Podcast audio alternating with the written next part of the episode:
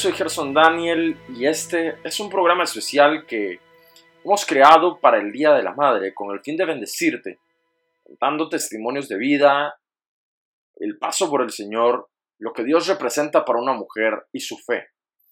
Hoy tengo una invitada súper, pero súper especial. Esta mujer se ha dedicado a la enfermería toda su vida, pero también se ha dedicado al ministerio del Señor, un llamado a la intercesión profundo durante años podríamos decir que es una mujer que se dedicó al ministerio de la mujer, es decir, a el ministerio de restauración, de reivindicación de la mujer en diferentes proyectos, pasando por Cristo a la mujer agredida, Mujeres sin Fronteras, Asamblea Legislativa y otras tantas cosas que ella pudo hacer en el Señor, predicando con denuedo su palabra y el Evangelio de Cristo aquí en Costa Rica de manera muy especial. Les hablo de mi mamá, Gloria Rodríguez. Mamá, ¿cómo estás? Bien, Jesús.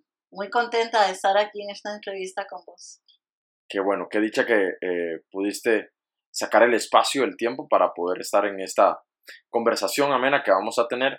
Y bueno, es que eh, para nadie es un secreto, todos los hijos siempre admiramos a las mamás por una u otra razón, múltiples razones. El caso de mi mamá no es la excepción. Yo he visto su vida, su trayectoria, su ministerio, lo que ella ha hecho y su testimonio. Y muchas de las cosas que ella ha hecho, yo soy el fruto y el resultado de, de lo que ella sembró en mi vida. Y por eso es que creo que estas entrevistas, una entrevista como esta, te puede bendecir la vida, te puede cambiar el panorama, te puede llenar de mucha fe, de optimismo y de esperanza. Y, y quiero comenzar, mamá.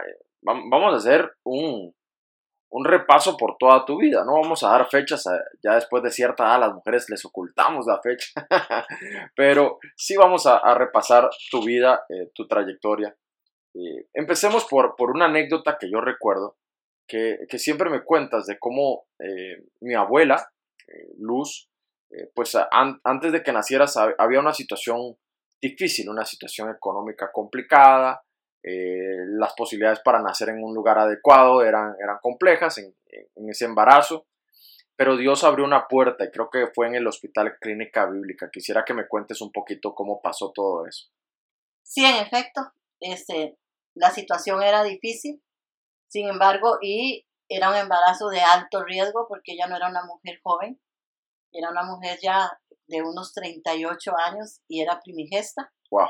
Sin embargo, Dios abrió una puerta especial allí en la clínica bíblica. Lo más grande es eso, es que años después yo me vine a dar cuenta de que la persona que me trajo al mundo era una misionera que había venido muchos, muchos años antes al país a evangelizar el país. Ella me hablaba de la doctora América Merón.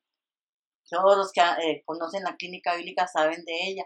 Ella hizo la cesárea para que yo naciera. Entonces, yo veo la mano del Señor allí, en eso, desde antes sin conocer ella al Señor, sin conocer nada de Dios, ella eh, en su temor a, al embarazo y a perderme a mí, me entregó sin nacer al Salvador del mundo. ¡Wow! ¡Qué, tremendo!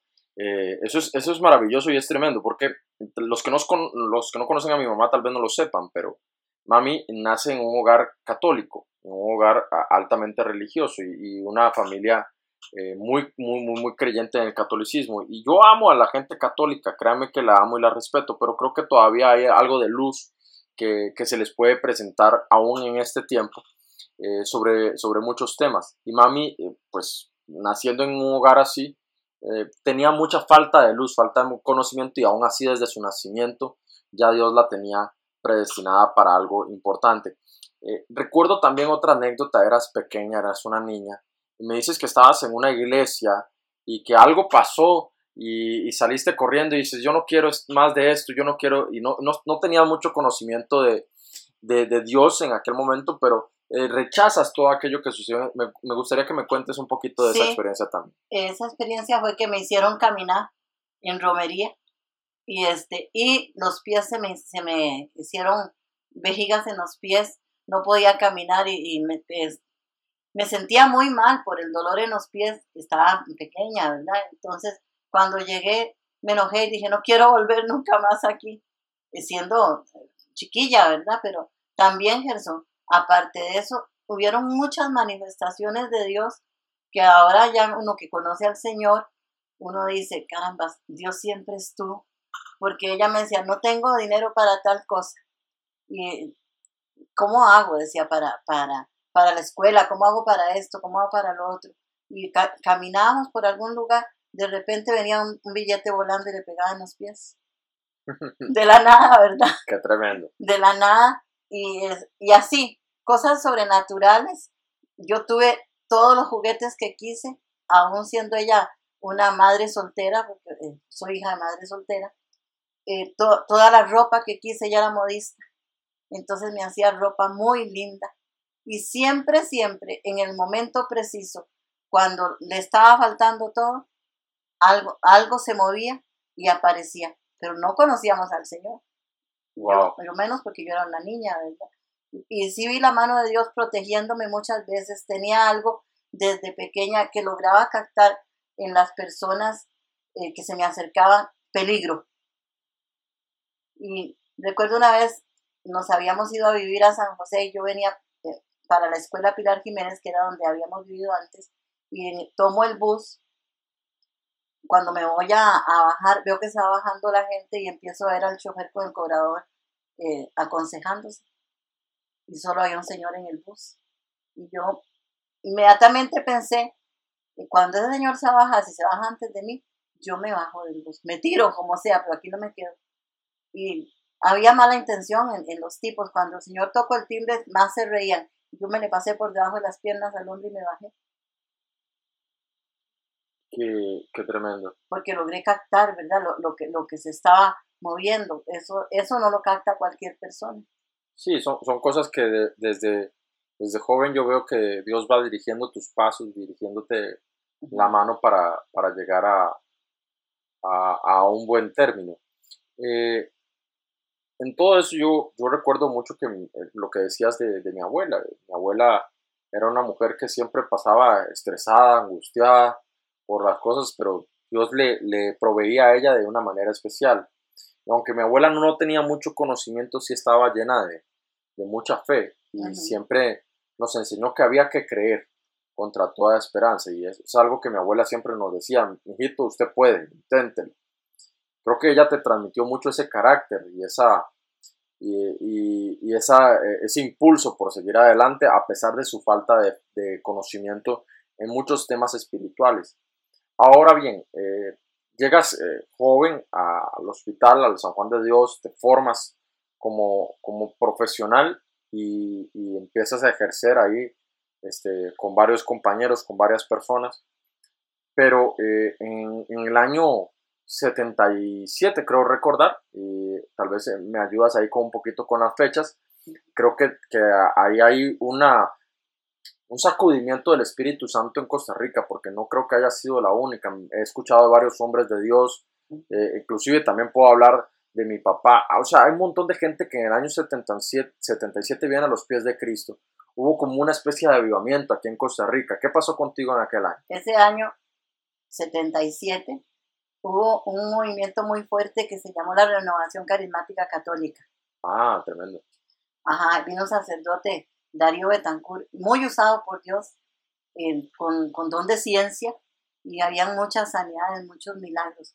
Yo empiezo a ir con una compañera que me invita porque andaba un, dolor fuerte en la columna, pero en esos mismos años, yo no preciso el, año exactamente, eh, mi concuña dice que ella cree que fue entre 78 y 79, viene el hermano, el evangelista Gigi Ávila, a Costa Rica, ajá, y, el puertorriqueño, ¿no? El puertorriqueño, sí. Mami ve en el periódico que viene un hombre que fue fisioculturista y que ahora, que estuvo en silla de ruedas y que ahora Dios lo usa haciendo sanidades y milagros. Y me dice que vayamos. Y yo voy, yo voy con ella. Claro, el, el lugar estaba lleno. Eh, Sara dice que, que, fue en Plaza que yo no recuerdo, no preciso, ¿verdad? Pero sí fuimos. Y lo más grande es que cuando él hace el llamado, yo no entiendo nada de lo que dijo. Si me preguntas en este momento qué digo, de qué habló, eh, como dice la palabra, cerrado el entendimiento. Y ya hace el llamado, yo me quedo sentada y lo vuelve a hacer y yo me quedo sentada porque no entiendo qué es lo que él está haciendo. Y, él sigue llamando y en una, en una ya nadie más pasa y, y una se para y dice, en el nombre de Jesús, levántate ahora. Y fue como que me pusieron un resorte, me paré y me fui para adelante. Hice la oración, pero no supe qué, qué había hecho. Lo único que yo sentía era un fuego en el, en el cuerpo que me estaba quemando. Me tomaron datos y quedaron de irme a visitar. Aquí estoy esperando la visita. Nunca llegó nadie. Pero, pero por ahí ya empieza eh, el Señor a trabajar. Bueno, eso es, es tremendo. Gigi Ávila, eh, para los que no lo conocen, pueden buscar eh, biografías de él, datos de él. El testimonio de él es muy impresionante. Un hombre que, que era súper musculoso, fuertísimo. Termina en una silla de ruedas. Dios lo, lo restaura, lo sana y él se dedica a predicar su palabra. Yo, cuando yo conocí de Gigi Ávila, ya estamos hablando de los años 90, yo era apenas un niño. y, y yo recuerdo ya un señor un poco más entrado en años y delgadito. Nadie se hubiera imaginado aquel tipo lleno de músculos que salían las fotos, pero ese era Gigi Ávila y que, bueno, y que Dios lo tenga en la, en la gloria al, siervo del Señor porque fue un instrumento muy usado para, para avivar en muchas personas. Se puede decir que como un padre espiritual para muchas personas y, y, en el caso de Mami está claro que fue un instrumento para, para llevarla a los, pies, a los pies de Jesús. Después de que de que esto pasa con Gigi, bueno, en aquel momento, y eso, y eso también es claro, en la época de los 70s, 80s, como que el evangelismo no tenía un seguimiento de, de las cosas, ¿no? O sea, no era como que te visitaban, te, te daban seguimiento, ibas a grupos celulares como ahora, había comunidad, congregate en iglesia, te ubicamos, no había un seguimiento tan fuerte como el que hay hoy. Hoy hay una experiencia ya muy recorrida en las iglesias del Señor y, y, obviamente cuando alguien llega a los pies de Cristo, pues tomas datos, además de que la tecnología facilita muchísimas cosas, allá no había ni, ni celulares y ni siquiera el Viper existía, que eso hasta los años 90 empezó a aparecer.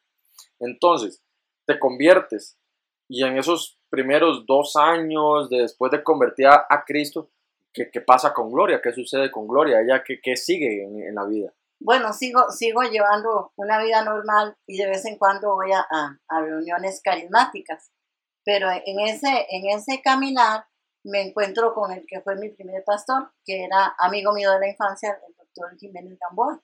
Álvaro, hoy en la presencia del Señor.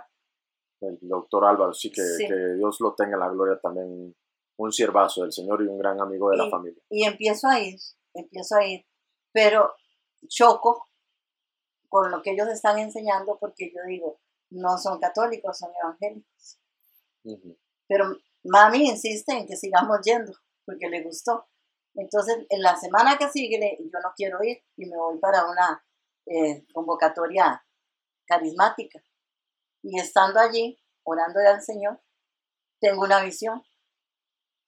Y entonces veo eh, como una roca con, con una abertura y veo el pastor, pero de espalda, con el callado, y veo que de, esa abertura sale agua cristalina y el pastor coge, tiene un grupo de ovejas gordas, blancas y otras ovejas negras sucias.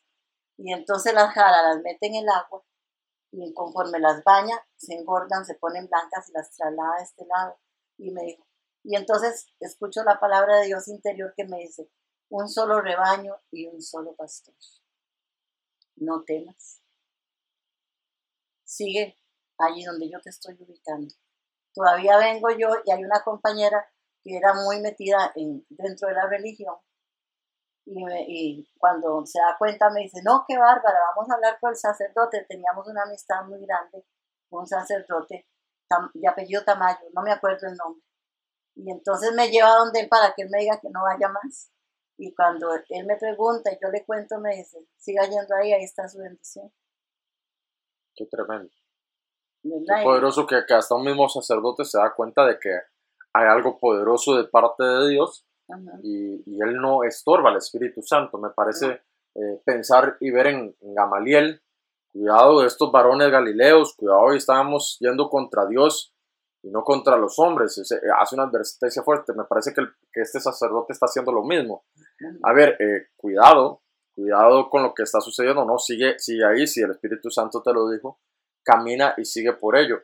Ahora, después de, después de este eh, pequeño impas con, este sacerdote y siguiendo y esta amiga que, que aparece de repente, yo recuerdo, creo recordar, un escenario donde eh, pues pasa algo que no sucedía en aquel entonces. Creo que es un bautismo en las lenguas del Espíritu. Quisiera que me, que me narres un poquito qué fue lo que ocurrió, cómo pasó aquella locura que en aquel momento era impensado. Hoy, de hecho, se nos ataca a muchos grupos cristianos por esto y hay pastores que se atreven a decir, si no hay nadie que interprete, entonces eso es falso. Pero en aquel momento lo de las lenguas ni siquiera era algo que, que se moviera o existiera. Ahora que existe, más bien parece que hay como demasiado y como un abuso.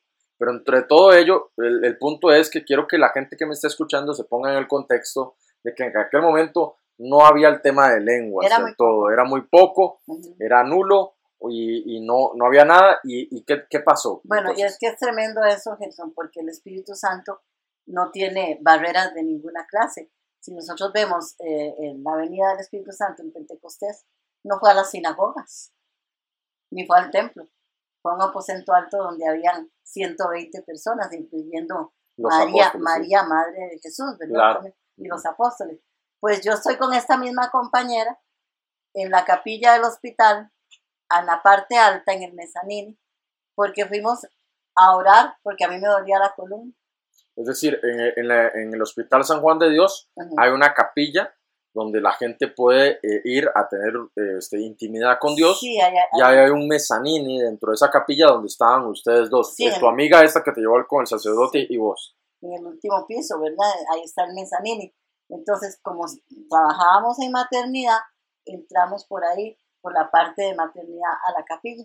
Y ahí nos arrollamos y empezamos a hablar. De repente vino y me tomó en lenguas y yo empecé a hablar lenguas y lenguas y lenguas y lenguas y, era como que me habían metido en un río papá pero a la vez de que hablaba lengua yo pensaba, ¿qué hago? Yo no sé si esto es francés, inglés, este, portugués o qué es, pero estábamos trabajando y ahora como no me puedo hablar español para ir al trabajo, ahí cerca, ahí estaba, e, estábamos en, en, este, en una de las de los salones que era de abortos abortos espontáneos y también provocados desde aquella época, ¿verdad? Pero no podíamos ir, los pacientes estaban seguros solos, no, yo no entiendo, ahorita no entiendo. La cosa es que pudo haber pasado como una hora en eso.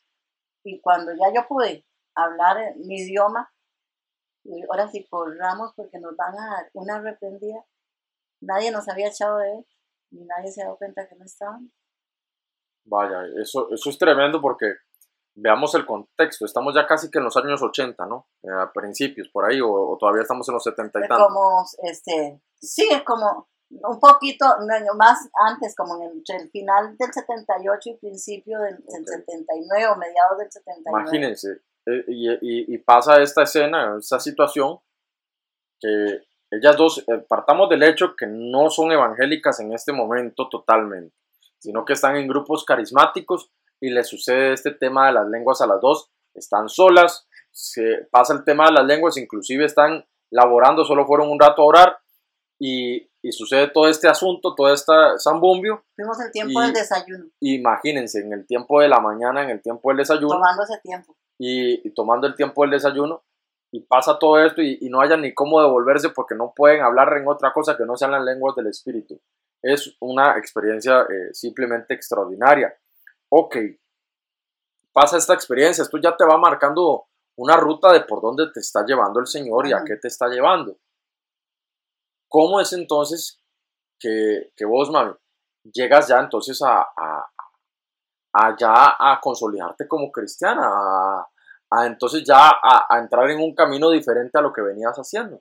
Sí, bueno, ya, ya, este, donde Álvaro empiezo a recibir la palabra y la palabra, entonces yo como soy un poco escéptico, empiezo sí, siempre ha sido eh, más estudiosa y menos creyencera, siempre ha sido como cautelosa, sería la palabra correcta. Sí, sí, este, no, no, no me voy de golpe.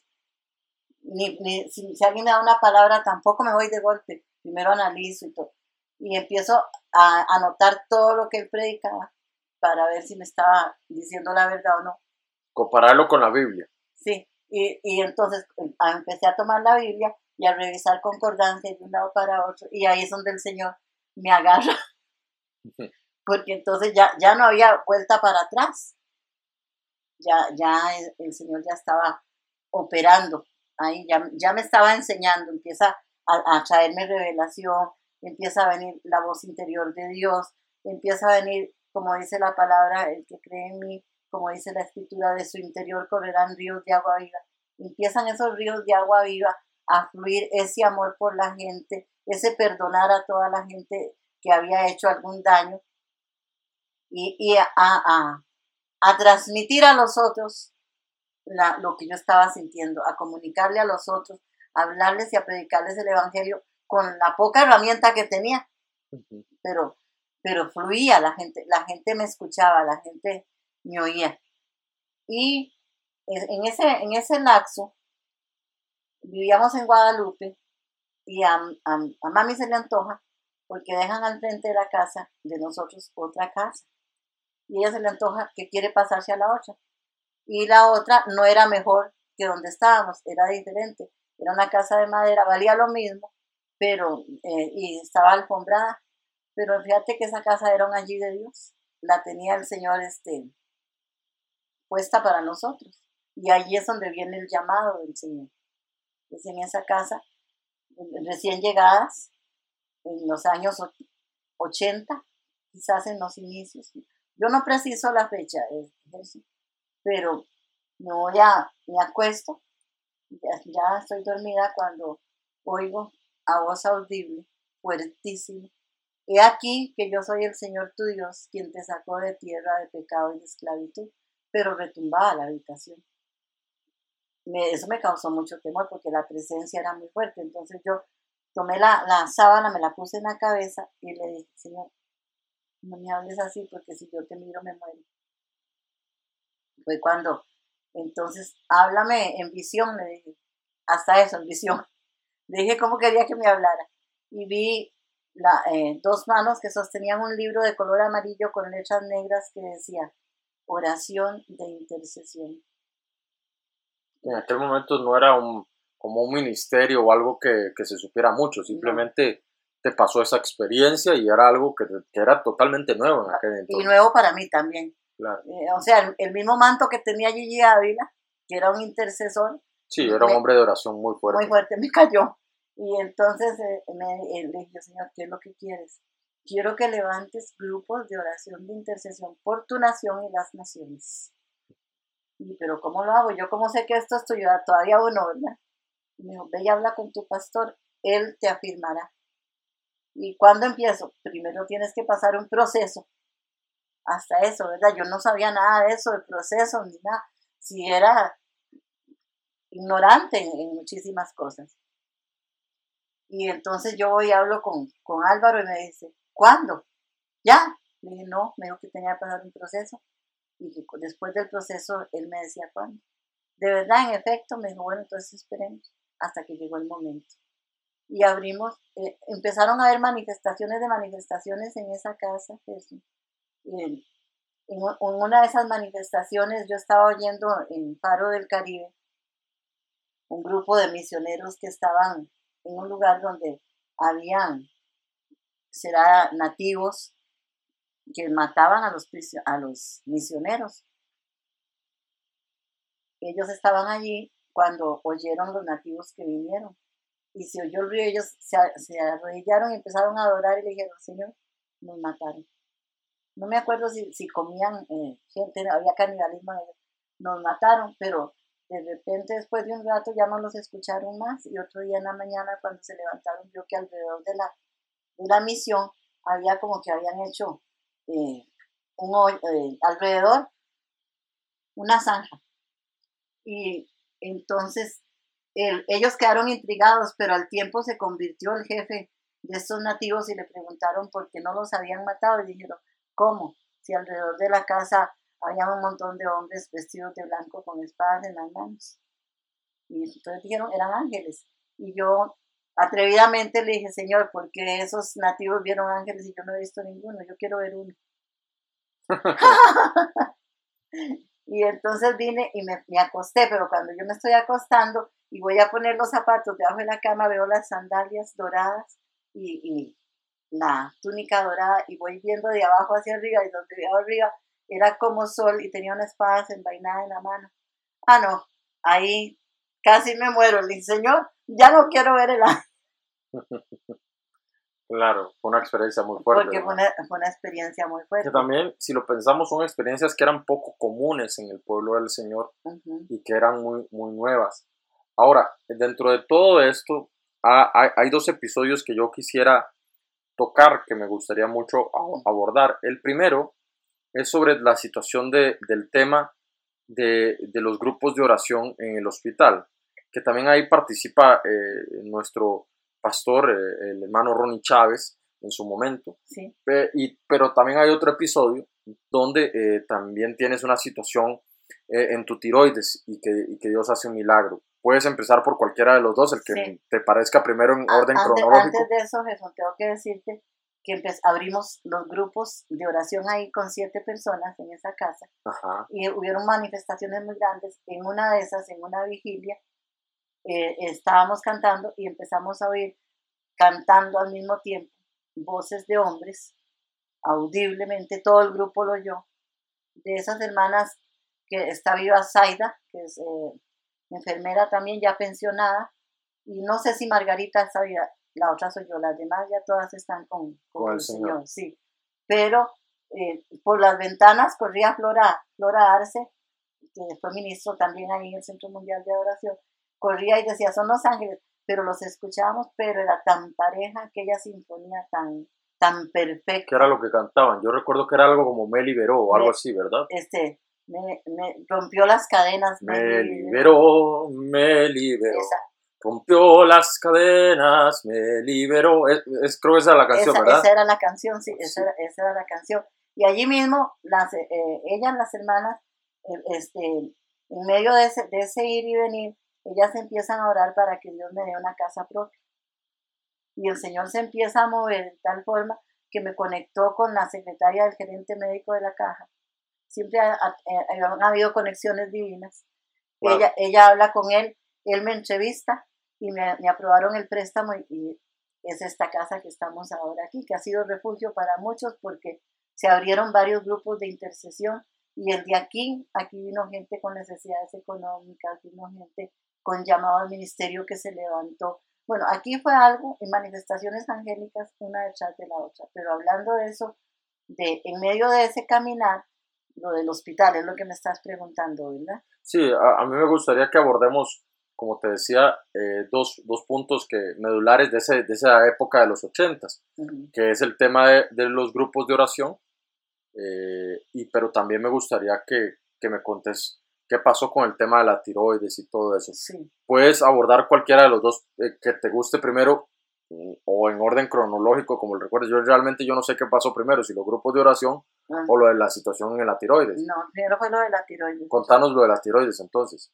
Sin embargo, antes de, de- de empezar el, el grupo de oración ya en, en los hospitales, como vos decís, inicié junto con Ruby, una de las enfermeras, eh, Ruby. Miss- sí, que era la, la eh, su- eh, supervisora de- del área de maternidad, iniciamos un grupo de oración en la oficina de enfermería. Ah, vaya. Entonces yo lo dirigía y eran como cinco enfermeras, con, con contraataque, ¿verdad? Pero mm, em- em- empezamos, Siempre ha habido oposición. siempre, todo sí, esto, siempre había claro. oposición. Pero yo me vengo para acá, para esta casa en el 81 y en el 82, A es- tu casa propia. sí, a mi casa propia. En el 82, en uno de los grupos, porque eh, no eran solo aquí que estaban, sino que habían en Desamparados, en Guadalupe, habían como cinco grupos. Yo salía del trabajo y me iba a los grupos a, a orar. Y entonces eh, mami va conmigo y en de- donde estoy orando, ella me observa una, una pelotita. Como en- un nódulo. Sí, como en la garganta. Y, y me- hasta me detuvo la oración y me dice, espérate, tenés algo ahí. Y le digo, ¿qué? Donde yo estaba orando se me saltó, ¿verdad? Y me dice, ay, tenés que ir a verte eso. Y ya sabes que era muy nerviosa. Sí. Y yo, eh, y yo le dije, no, no es nada. Pero ella insistió que fuera. bueno, mi, mi abuela siempre muy Ujú, apercibida, podríamos decirlo, porque era una mujer que, a, a ver, el conocimiento espiritual tenía mucha falta de todo. pero era muy sensitiva, percibía muy bien las situaciones, las cosas, las personas, las sabía discernir muy bien, era una mujer muy sensitiva. Entonces, la, mi abuela Luz es la que te dice, hay alguna caramba ahí en, en, la garganta, ve, revisate porque no me gusta lo que estoy viendo. Es ella la que te sí, es ella, y ella es la que ve. Gracias a la oración, ¿verdad? Porque si, no, no, no, no se hubiera dado cuenta. Entonces, bueno, yo le hago caso y me voy con uno de los especialistas de oncología y decime por qué me voy con él, pude haber ido con un cirujano. Efectivamente. Y entonces ya él me toca y me dice, mira, te voy a hacer unos exámenes porque si es un nódulo frío, mejor lo operamos. Y me lo hace y, y me dice, porque ellos pueden parar en cáncer. Claro. Entonces me, me hace los exámenes y cuando me estoy haciendo los exámenes, el Señor me dice, tú has sido pedida para ser zarandeada. Qué tremendo.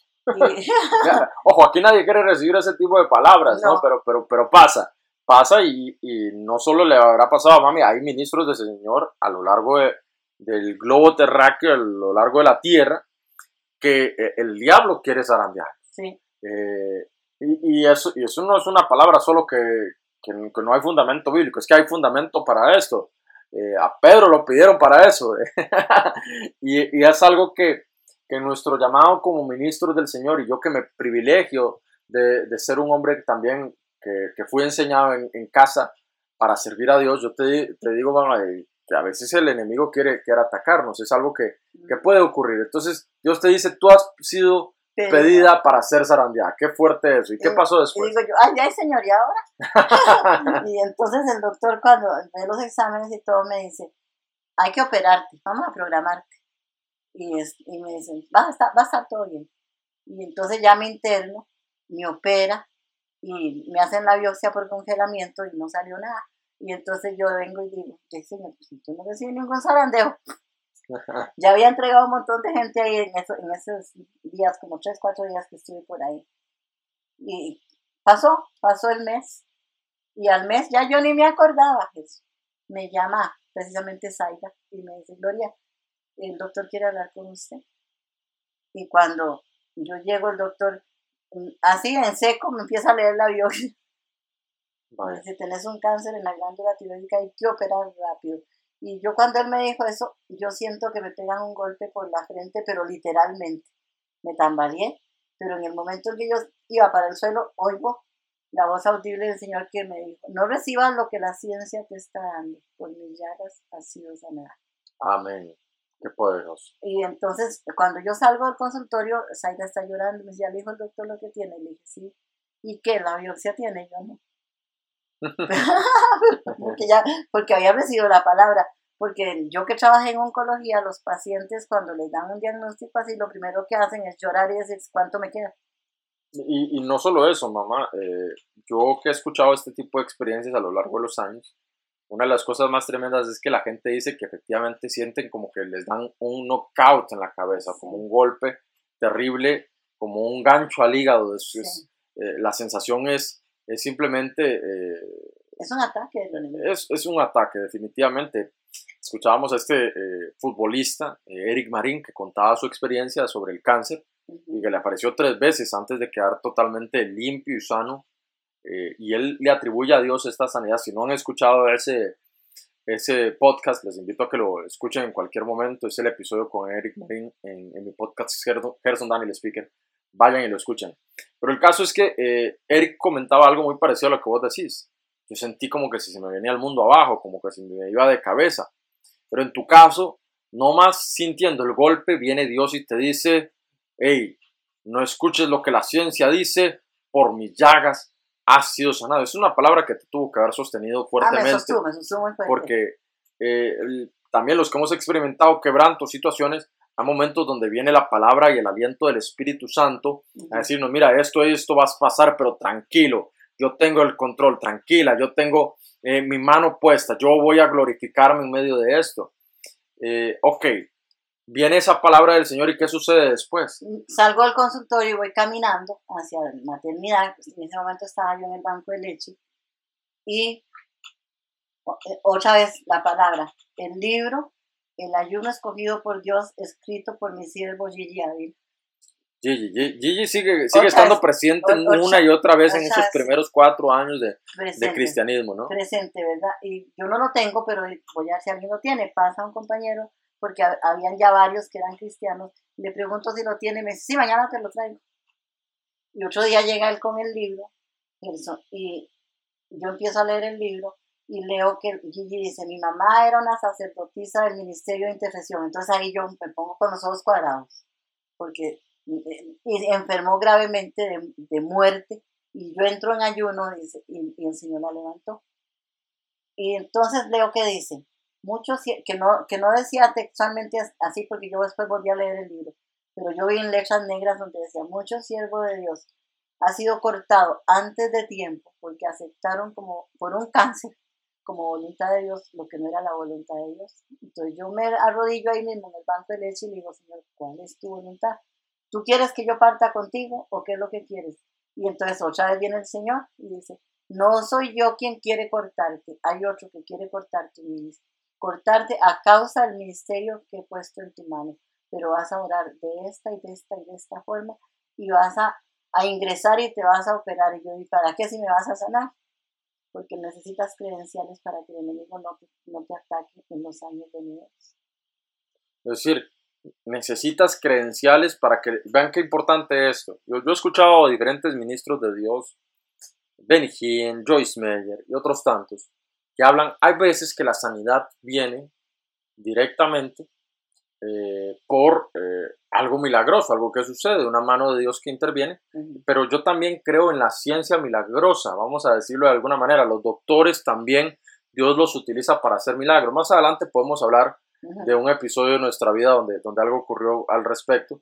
Pero el punto es que Dios utiliza eh, a, los doctores también para hacer milagros, pero también qué bueno que esto que dices, también como credencial de, lo que, de la evidencia de lo que Dios hizo. Porque eh, eso fue lo que pasó en tu vida, ¿no? Eso fue lo que pasó. Entonces yo me interno y, y el jefe del servicio empieza en un estire y encoge y no me quiere anotar para la cirugía y pasan los días y los días, y en tanto que esos días pasan, yo entrego almas a Cristo, pacientes moribundos, mm. hoy entrego uno, mañana se muere. Y claro, era un propósito de parte de Dios, el hombre estaba cerrado y no quería anotarme para la cirugía. Anotaba a todos, tuvo que intervenir la trabajadora social, y cuando los compañeros, como el Señor me había dicho, que no recibiera, llegaban y me preguntaban que por qué estaba ahí, yo les que qué tenía decir, yo no tengo nada, yo estoy aquí con un plan y un propósito de Dios. Pero todas las madrugadas, a eso a las 2, 3 de la mañana, yo sentía la mano en la espalda literalmente, que me la pasaba y me decía, no temas, yo te sano. No temas, yo te sano. La víspera de la cirugía, yo estoy orando con el Salmo 91 y siento que unos dedos se meten en mi garganta y arrancan algo. Entonces yo salgo corriendo por toda oncología y digo, el Señor me sanó, el Señor me sanó. y las compañeras hicieron ese gesto de que estaba chiblis y dijeron, loca sí, pero con, un vocabulario eh, propio del hospital y dijeron, se le corrieron los bartolos a Gloria. y, entonces, eh, otro día que voy para la sala, el doctor Lobo Hernández, que fue el que me operó, eh, me dijo, yo voy a estar con usted, tranquila, ¿verdad? Y Vamos para la sala y en la camilla oigo que me dicen, en la anestesia te mato, maldita. Uf, qué fuerte. Con esas palabras. Entonces yo me senté en la camilla y dije, a mí no me tocas porque yo voy a venir a contarle a mis hermanos la gloria de Dios. Amén. Y la, la cirugía duró ocho horas, Gerson. Pero sí me quiso matar en anestesia. Me pusieron un tratamiento al que era alérgico, pero el doctor luego no se fue estaba ahí, entonces me puso la contra. Él pasó toda la noche vigilándome y amaneció conmigo. Un hombre que no conocía a Cristo y que no era de Cristo, pero como instrumento de parte de Dios. Y cuando hicieron todo, estaba todo negativo, no había cáncer por ningún lado. Doctor Rojas Montero llegó y me dijo, es una, autoridad en, en Y esta se muere vieja, pero de cáncer nunca. Yo tenía otra palabra, ¿verdad? que el Señor me había dado. Y, y, en efecto, ya han pasado, eso fue en el 82, han pasado 39 años, ¿verdad? Si no me equivoco, eso. 82, sí, 39 años ya. Eh, estamos en el 2021. 40 años en el 2022, eh, si el Señor lo permite, y vamos para allá. Ajá. Después de eso. Bueno, Dios te sana, este, este es un episodio tremendo, Sí. pero ¿qué más ocurre ahí? Entonces ya después viene en ese, en ese, en ese lapso de que me llaman de la Asociación Cristiana de Empleados de la Caja, que empezaba apenas a, Era Socrip. a Socri- sí, Ujú. que empezaba apenas a formarse un grupo que quería, con una visión de, de abrir grupos en los hospitales.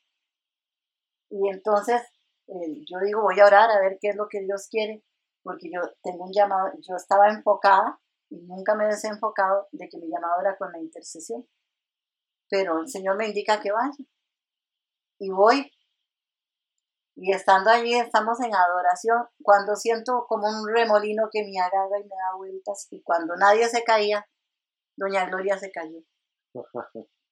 Caí, caí al, al- al suelo. Y ahí en el suelo siento que me pone en el estómago algo pesado, como, como, de, como de hierro, en, en- en la, como en la boca, entre la boca, el estómago y el estómago.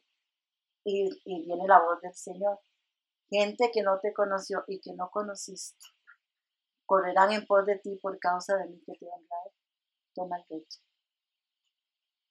Entonces el reto era ser parte de la junta directiva de Azocric en aquellos momentos, en, en sus inicios, y abrir la obra en el San Juan de Dios, donde ya habían hombres peleándose por el lugar, y además de eso todos querían ser pastores ahí.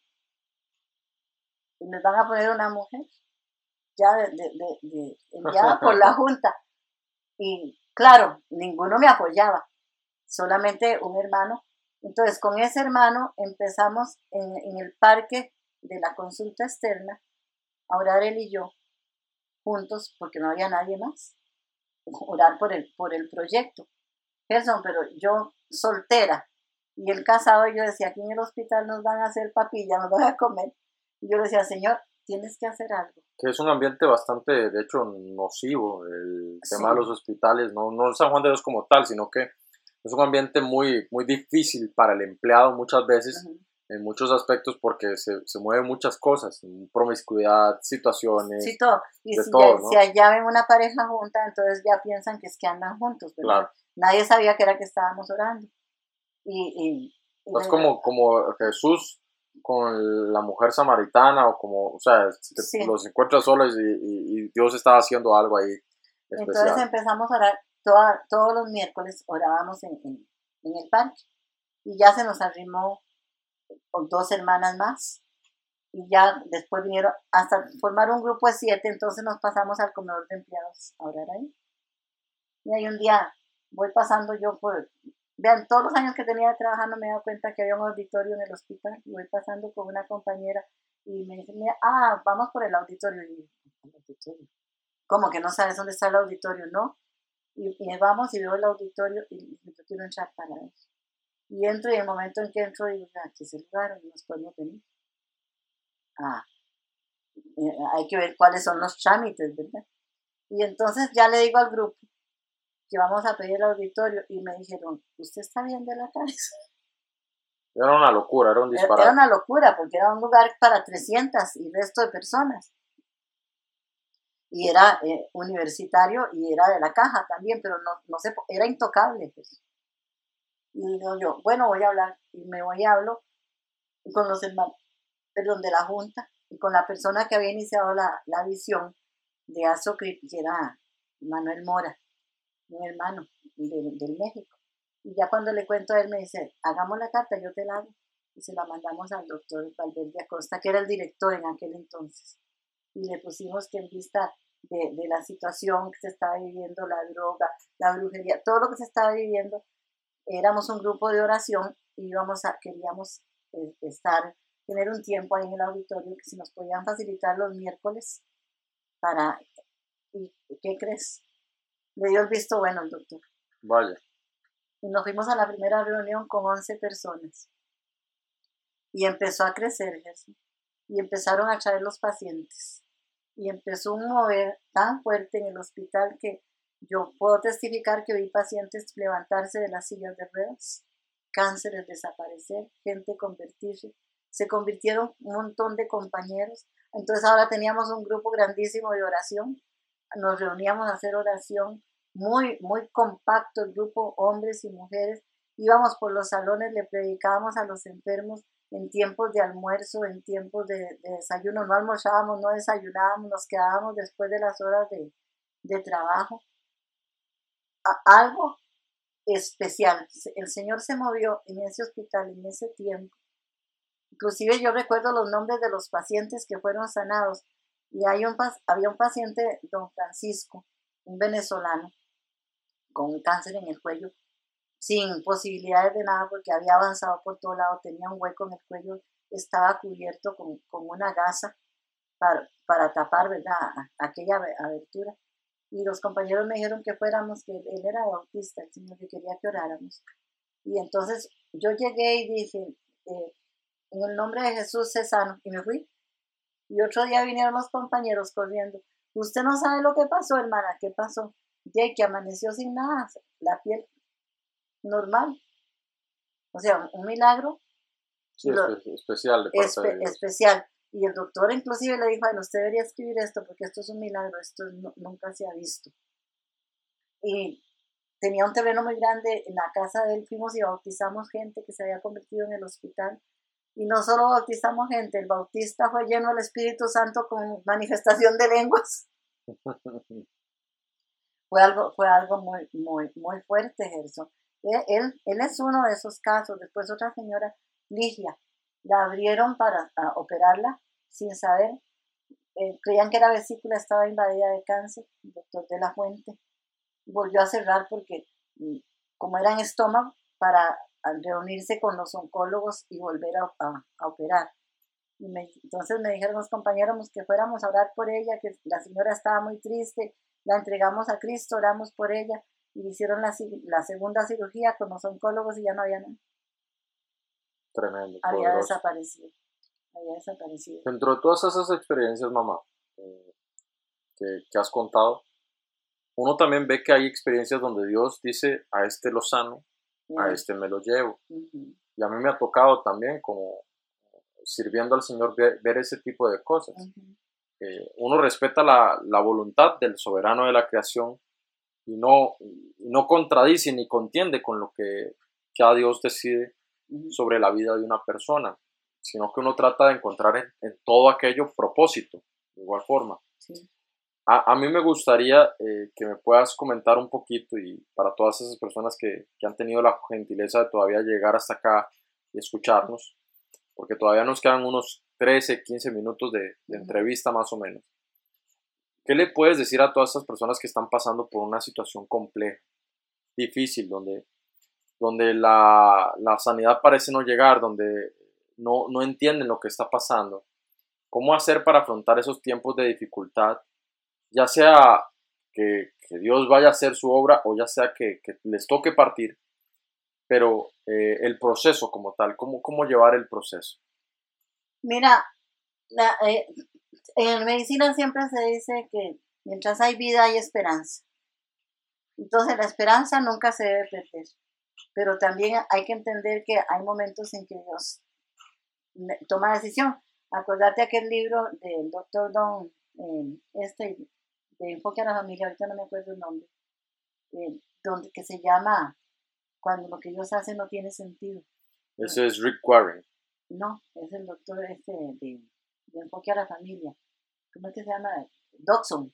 El doctor Dawson, sí, cierto, el doctor Dawson. De Enfoque a la Familia hay cosas que no tienen sentido para uno. Sin embargo, en, creo que es Jeremías o Isaías 57.1, que habla del descanso, ¿verdad? Estás hablando del doctor Jace Dawson. Sí, sí. Y no, no, no hay sentido para nosotros, pero hablando de eso que decís, cuando yo trabajo en la unidad de quimioterapia, muchos pacientes se sanó. Cuando los lograba por ellos, pacientes que estaban ya en paso de muerte. Y entre ellos hay un paciente que me pidió oración y se entregó a Cristo. Y se le, se le desapareció el abultamiento, pero le volvió a aparecer. Entonces cuando él viene donde mí y me dice que ore y yo voy a orar por él, el Señor me dice, él no tiene fe para ser sanado. Háblale de resurrección porque él se va. Y entonces yo le hablo a él sobre la resurrección y todo eso. Y pasan los días y los días él vuelve y me llama y me dice, el Espíritu de Dios me habló. Una persona que se acaba de convertir. Yo me voy. Mi nombre Lo único que les pido es que me apoyen y me ayuden a mi esposa porque ella no, no, no ha aceptado la realidad. Pero yo estoy en paz y tranquila. Él está, está en, como en paz y tranquilidad, ¿no? Sí, en paz y tranquilo. Él estaba así. Y, y así yo vi infinidad de pacientes levantarse unos y otros partir con el Señor. Pero partieron con el Señor. Los entregamos a Cristo y partieron con el Señor. Hablando de eso, eh, eh, también ya pensionada, estuve trabajando un tiempo en el Hospital México llevando pacientes a Cristo y predicando y orando allí. Más o menos por ahí, todo ese, todo ese tiempo fue glorioso. Y en medio de eso también yendo por medio de los compañeros que me invitaban a, lugares. Estuve en Esterillos. Señor me habló de, hablar sobre las manifestaciones del Espíritu Santo y los dones de lenguas porque no los tenían. Y toda la iglesia pasó al frente y fue llena del Espíritu Santo hasta el pastor, ninguno tenía el don de lengua. Nada más que con, con, con, esa palabra. En otro lado que fuimos a un lugar allá, a Vuelta de Jorco, de Jocotal de Acerrí, allí lo que me habló el Señor fue dar el testimonio de mi sanidad. Que eso, fue tan tremendo que la gente caía, los niños pasaban al micrófono profetizando, hablando lenguas. fueron experiencias muy, muy, experiencias muy fuertes, Jesús, muy fuertes. Claro.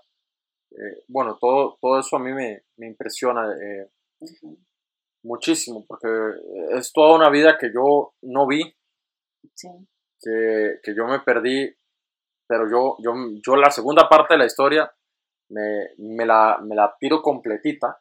Eh, ya yo tengo 32 años de edad, imagínense, señores, 32 añitos y eh, dentro de todo eso que, que, uno ve, que uno vive, que uno experimenta, eh, caramba, hay un montón de, de detalles que a uno se le pueden escapar, se le pueden ir pero que, que, yo sé que podrían enriquecer la vida de, muchísima gente.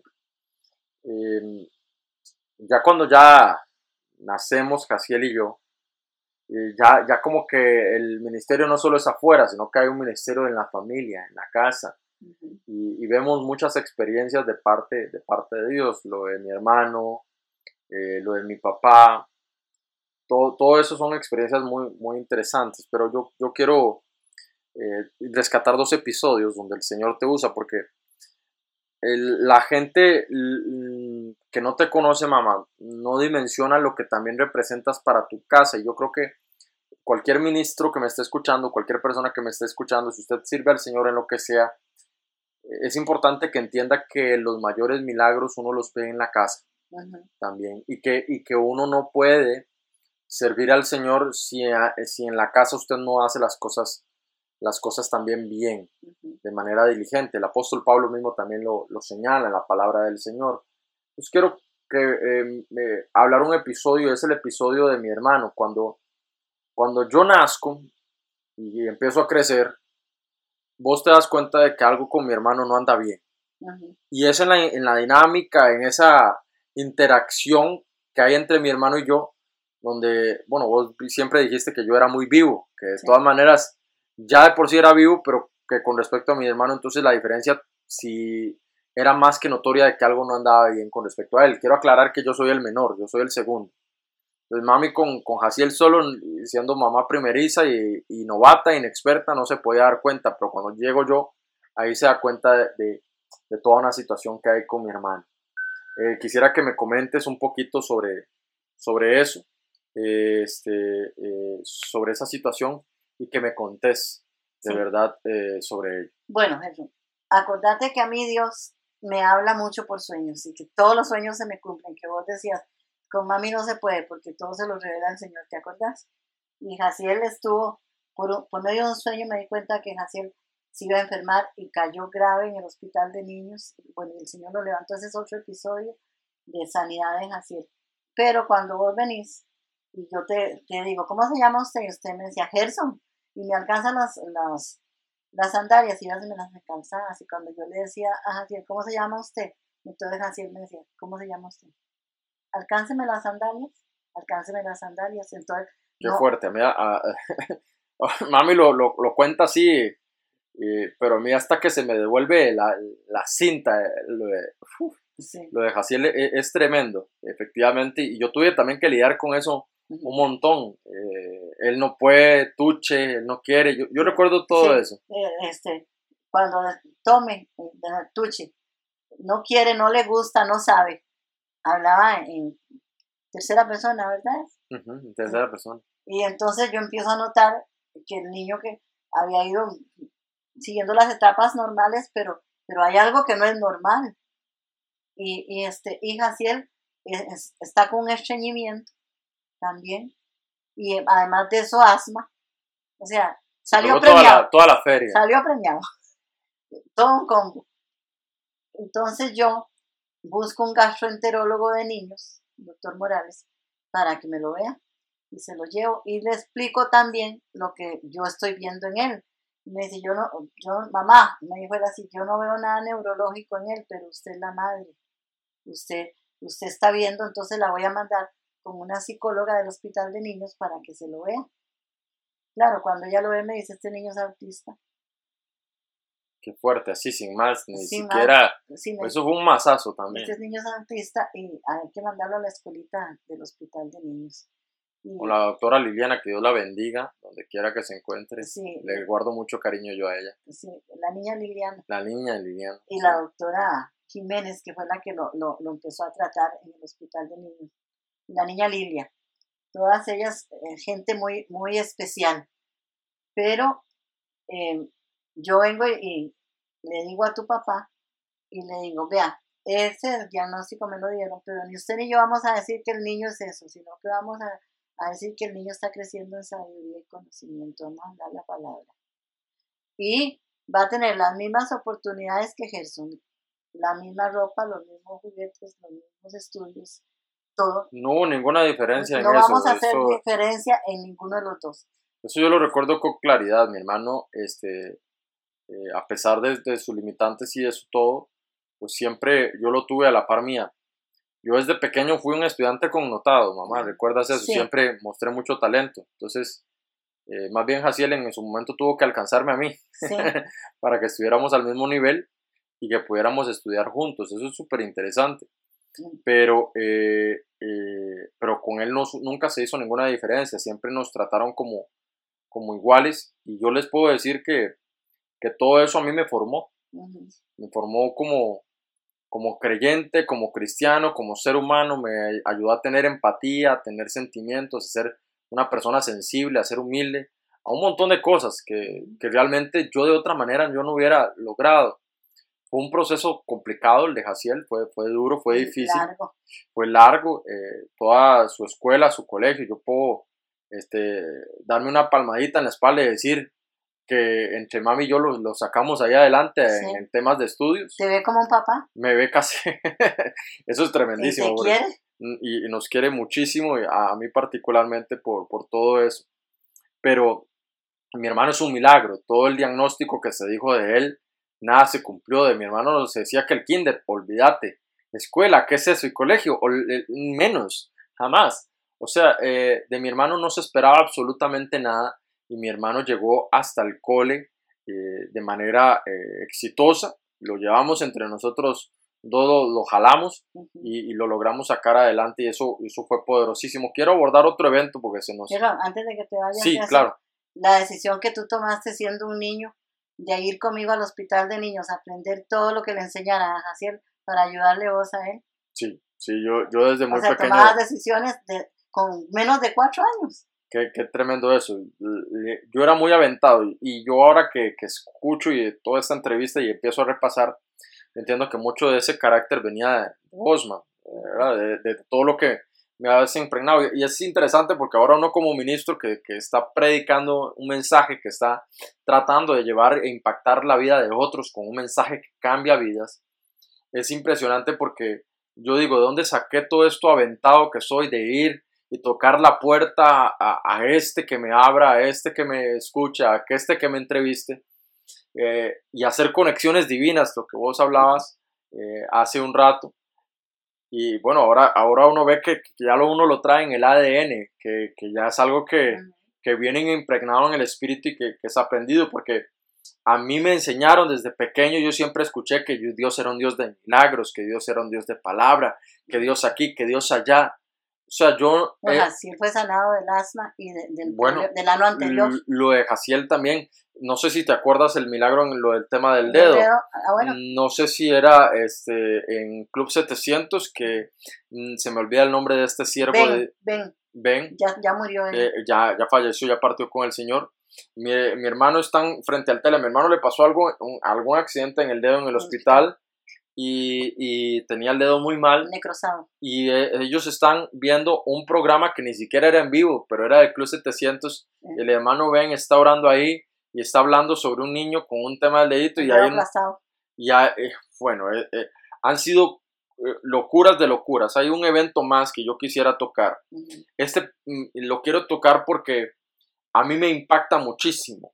A mí me impacta mucho porque es un evento que marcó un derrotero para mí, un antes y un después. Yo de hecho ya de este evento hay un video inclusive que ustedes lo pueden buscar en mis redes sociales y es el evento de mi papá. En el año 96, eh, eh, noviembre del 96, le, tú estás en casa y le, le descubres a mi papá un tema de que se pone él muy mal y ves un mal aliento lo llevas al hospital y a papi le hayan, le hayan cáncer. Eh, yo quisiera que nos cuentes tu parte, porque eh, los que no lo han visto, vayan, vean el video y vean la parte de papi. Pero quiero la parte de mami porque esta es una parte muy importante porque yo entiendo que por ahí también operó la sanidad del Señor para, para la vida de mi papá. A mí me gustaría que los días previos a la cirugía y a todo lo que se da, nos cuentes qué fue lo que te habló el Señor, cómo fue que te lo dijo y qué fue lo que te dijo. Sí, eh, bueno, primero tu papá se resistió a, ir a hacerse los exámenes. No quería. No quería, dijo que no, que el Señor lo sanaba. Y en un cáncer no se puede esperar, porque avanza muy rápido, más uno de estómago. Sin embargo, pasaron ocho meses y el hombre no iba. Cuando se puso muy, muy, muy mal, estando allá donde tu tío Iván, me llamó y me dijo, y, yo, bueno, si viene para acá, viene para hacerse la gastroscopía y para que el doctor lo vea, porque lo que usted tiene náuseas matutinas y vómitos y diarrea tienen un nombre, no se lo voy a decir, Para, no, para no soltar, porque cuando uno dice, le dicen, usted tiene tal cosa y la gente la coge y dice, sí, la tengo, sí, es lo que ya está, ya la tuvo, ¿verdad? Entonces, ya, adquieren ese... Entonces yo le dije, vean, no le vamos a decir nada a nadie, no le vamos a contar nada a nadie, usted no va a decir diagnóstico de nada y vamos a orar. Entonces yo vine y oré por él y después le dije al Señor, estando en, inclusive creo que era en la iglesia, le dije, Señor, gracias porque tú lo has sanado, pero yo estoy hablando en fe. Y el Señor me dijo, tú lo has dicho, mi siervo Manuel Emilio Vindas Montero, aunque no me conoce, hará aquello que yo quiero que haga. Y yo vengo y le pregunto al doctor que ya yo había escogido, yo lo conocía por doctor Vindas. Doctor, ¿cómo es el nombre suyo? Manuel Emilio Vindas Montero, ¿por qué, Gloria? Qué poderoso. Tú no sabías el nombre, pero Dios te lo dicta, te lo da. Dios me lo dice. Y luego confirmando con el doctor te das cuenta que se llama como el Señor te está diciendo. Cuando, cuando nos damos cuenta del cáncer y él va a operar y abre, el doctor se da cuenta de que está avanzado, que, que hay que quitar parte del páncreas, que hay que quitar el 90 y el resto por ciento del estómago y todos los ganglios del exófago. Y entonces él hizo la cirugía. Otro día cuando yo hoy le pregunto, porque él entró a, las, entró a las 8 de la mañana y salió a las 4 de la tarde, estaba en recuperación. Vea todas las horas que pasaron en la cirugía. Yo llego y le digo, doctor, ¿cómo le fue? Yo pensando que el doctor me había dicho que, como yo había oído la, la voz del Señor de que este, iba a hacer lo que él quería. Entonces el doctor cuando me dice, muy avanzado, muy este, grande, y posibilidades de nada. No, no, no, no, es no califica ni para radioterapia, ni para quimioterapia, ni para nada. Ahí usted cuídelo el tiempo que Dios lo, lo tenga aquí nada más o que Dios haga un milagro. Lo que hice fue que hice algo que nunca he hecho. Tuve que hacer, porque no, no, no, era tan grande que no podía coger el tejido, tuve que hacer como una gasa para acá y para allá. Bueno, ya me explicó todo lo que había hecho. Ya, ya son 26 25 años han pasado. 25 años, como si nada. Lo dejaron con hierro y con vitamina B12 porque era de por vida. Y después dijo que ya no se la ponían más. bueno, es que mi papá ha sido un hombre de armas tomar y muy, eh, muy decidido. Cuando, cuando dice que va a hacer algo, lo hace y punto. Y come de todo. Y come de todo. Mi papá este, ya, ya es un anciano de 65 años. ya le dije la edad de mi papá. No le voy a decir la edad de mi mamá, esa la vamos a ocultar en este episodio porque es un episodio para honrarla a ella. Así que no vamos a contar la edad de ella, pero mi papá ya, ya, es, ya es un hombre ya mayor y, bueno, eh, es claro que hubo una sanidad divina en aquel momento porque han pasado 25 años y no, y no le afectó en absolutamente nada y de verdad si Dios no lo hubiese sanado entonces mi papá definitivamente ya no estaría por aquí. No, y otro médico hubiera cerrado nada no hubiera hecho Claro, eh, efectivamente, que Dios bendiga al doctor Manuel Emilio, donde quiera que se encuentre, eh, que lo bendecimos en el nombre de Jesús, porque a través de la ciencia Dios también puede operar milagros asombrosos y puede usar las manos de cualquier médico para hacer una sanidad divina. Ya casi vamos cerrando, mamá, no, no vamos a extendernos mucho en esta, en esta súper bella entrevista que, que me has concedido. Pero quiero que me cuentes un par de cositas más, que, le podamos dejar un par de joyas a la gente eh, sobre, sobre tu vida, sobre tu ministerio. Y después de que sales del hospital y te pensionas, hay un momento difícil en tu vida, cuando ya, cuando ya, ya estás pensionada, donde, donde te enfermas y donde hay toda una situación.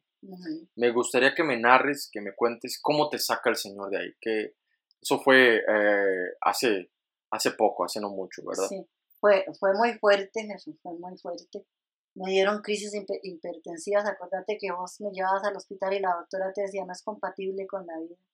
La hormona tiroidea se disparó y vinieron, eh, eh, duró como ocho meses. No comía, no dormía. Me dieron crisis de pánico. No daba del cuerpo. Bueno, fue algo y, experiencias demoníacas muy fuertes de, de, ver los abismos, de ver lo que, lo que ocurre en el infierno, de ver la eternidad. Eso no, no, no he hablado yo nunca. Para mí, para mí es muy impresionante y yo quiero contarles porque yo, yo eh, conozco a mami de toda la vida, evidentemente, es mi madre.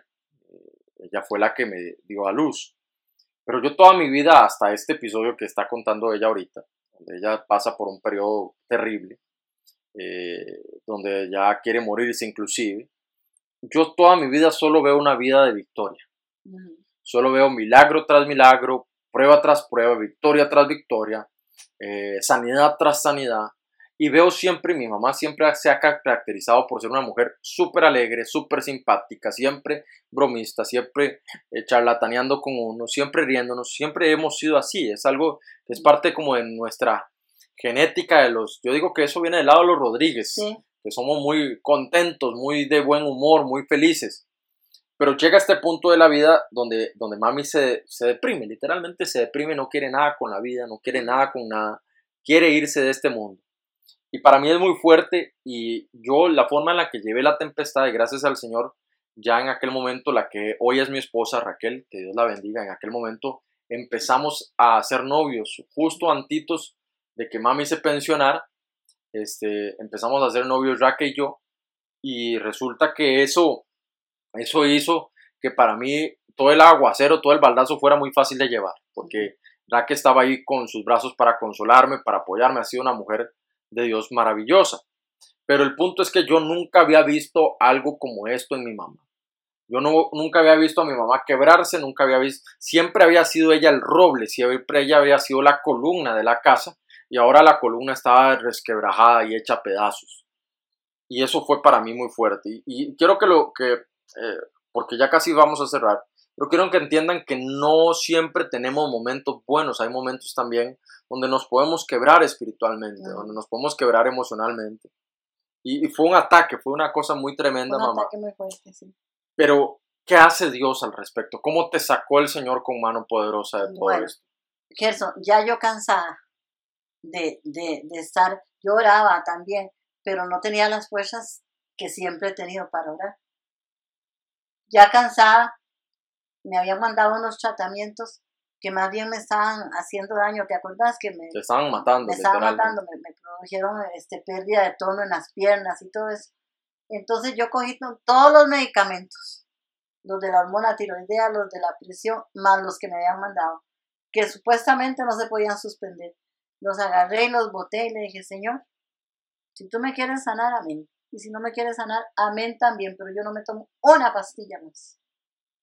Y ahí empecé a dormir, empecé a dar del cuerpo, empecé a salir poco a poco, poco a poco, y cuando ya me sentí un poquito así, ¿verdad? Como para volar, me fui y me compré un pasaje para irme para México sola. Después, después de semejante tempestad, ¿verdad? Claro. Después de esa, de- era con vos, pero en eso te, te vino lo del trabajo, me fui sola, ¿te acuerdas? Sí, me acuerdo que, que la intención era que yo saliera del país con mami, Ujú. pero ye- me contrataron en una empresa, eh, bueno, eh, mi, mi trabajo que, que Dios me permitió estar por varios años ahí. Hay un video que también ha- hablo ahí al respecto del trabajo. Este, y te fuiste sola para allá, para donde mi tío Eduardo, el Sí. pastor Eduardo Matarrita, allá en México. Ellas ¿no? allá me trataron tan bien. El amor de, de, de las sobrinas políticas, que son como sobrinas mías de verdad. Suri y Y Yasimiel, que Dios las bendiga muchísimo, mis bendiga. primas Eduardo, hermosas. Eduardo, muy especial, Sara. Y eso me sacó completamente. Ese cariño y esa.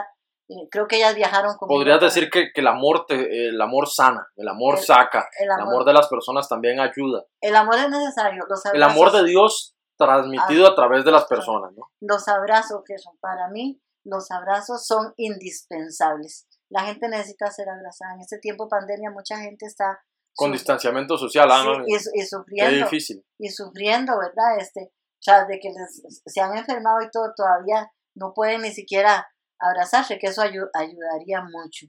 Y en este tiempo de pandemia no puedo decir que, que no haya si- sido lo mismo, ¿verdad? Porque lo hemos hecho el grupo.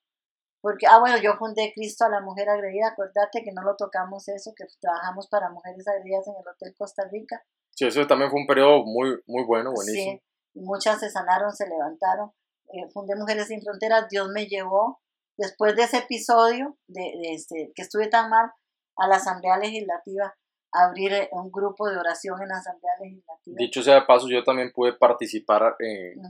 en, no como parte de Mujeres Sin Fronteras como tal, pero sí como invitado en muchas ocasiones para, para orar, para ministrar, para tocar la Sí. guitarra y, y bendecir la Asamblea Legislativa durante esos años. Fue un periodo precioso de parte del el- Señor. en el salón de expresidentes se el salón llenaba, de expresidentes. ahí se tocó el chofar, se tocó alabanza y todo. Yo creo que soy la primera mujer que entró ahí a, a hacer este una cosa de esa y la gente llegaba y hacía fila afuera porque eran muchísimas las mujeres Sí. que llegaban. Y en el Hotel Costa Rica también hasta 250 mujeres. O sea, experiencia muy linda. Pero el grupo ha seguido y ahora por WhatsApp oramos, nos envían las, las, las oraciones, Las peticiones. las peticiones y han habido milagros y milagros de milagros. Los sanidades milagros de- no paran al día de hoy, no, ¿no? sanidades de sanidades. Y yo puedo decir hoy a, a los que nos están escuchando, realmente Dios existe, realmente Dios nos ama, realmente Dios está con nosotros, realmente Dios quiere ayudarnos y quiere sanarnos y, y levantarnos. Amén. Qué, qué fuerte, qué tremendo todo, todo esto. Porque vean que han habido momentos complicados, difíciles, pero la palabra nunca ha escaseado. Y la bendición y la unción del Santo de Israel, la unción de Dios, siempre ha estado de continuo en, en la casa de mi madre, en Tengo su la vida. misma pasión. Y, y- y existe, eh, después de todos estos años, eh, como al inicio, la misma pasión, la misma, el mismo fervor, el mismo eh, esta fuerza. Eh, como dijo Caleb, Ebenezer, hasta aquí nos ha traído el Señor, hasta este tiempo y todavía ese 2021. monte y lo. Aleluya, amén, qué, qué bueno, qué poderoso. Eh, ya, ya casi estamos cerrando, mami. Quisiera que eh, de ese depósito de aceite de Dios que hay en ti, te, reconozco como una mujer, como una intercesora, como una sierva del Espíritu Santo. Quisiera que soltaras este, una oración sobre todas las personas que nos están escuchando para, para bendecir sus vidas, para bendecir sus casas y para bendecir este tiempo que se viene para nosotros eh, en medio de la pandemia y post pandemia, para bendecir todo lo que se venga sobre nuestras vidas. Padre, te damos gracias por la oportunidad que nos has dado de estar en Gerson y yo en esta entrevista. Señor, oramos por cada una de las personas que está viendo y que va a ver esta entrevista, para que el chalón de Dios sea envolviéndoles, para que la sanidad divina sea tocando los cuerpos enfermos, Señor.